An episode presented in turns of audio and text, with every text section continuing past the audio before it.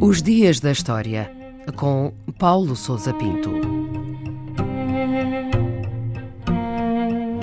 28 de maio de 1961, o dia em que surgiu a Amnistia Internacional.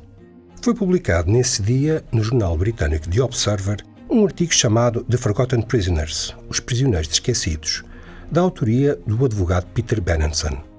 O texto chamava a atenção para o sentimento de impotência que qualquer um sentia ao abrir o jornal e ler as frequentes notícias sobre pessoas presas, torturadas ou executadas apenas por as suas opiniões ou a sua religião serem inaceitáveis aos olhos dos respectivos governos.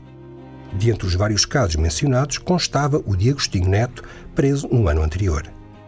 Invocando os artigos da Declaração Universal dos Direitos Humanos sobre liberdade de opinião, expressão e consciência, o autor apelou à formação de um amplo movimento da opinião pública mundial pela libertação do que chamou de prisioneiros de consciência, ou seja, todas as pessoas impedidas de exprimir as opiniões em que convictamente acreditem e que não advoguem o uso da violência.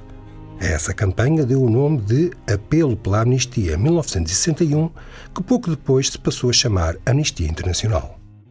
Em relação ao autor do artigo que está na origem da amnistia, Peter Benenson, quem era esse homem e o que é que o levou a escrever esse artigo?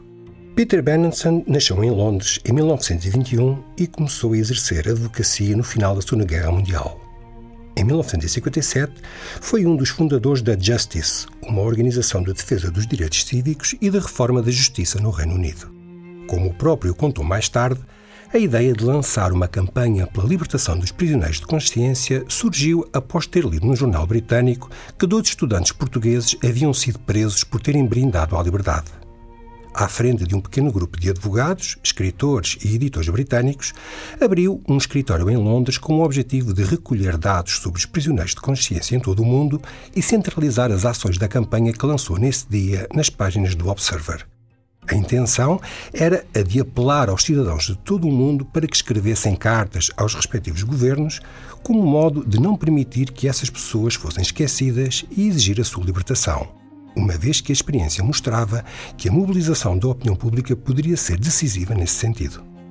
E que impacto acabou por ter a Amnistia Internacional? A campanha pela amnistia lançada por Benenson deveria durar um ano, entre recolha de informações, apelos à escrita de cartas e ações na imprensa. Porém, o texto foi reproduzido em diversos jornais em todo o mundo e o escritório em Londres foi inundado por cartas de apoio.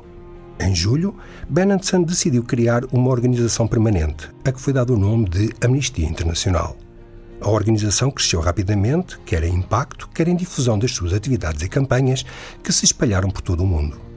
Inicialmente centrada nos prisioneiros de consciência, a Amnistia alargou a sua ação à luta pela abolição da tortura e da pena de morte e, posteriormente, a outros campos, como a discriminação racial ou a violência contra as mulheres.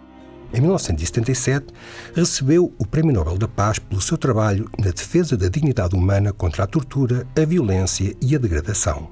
Hoje, a Amnistia Internacional possui mais de 7 milhões de membros e apoiantes e é reconhecidamente a maior e a mais respeitada organização mundial de defesa dos direitos humanos.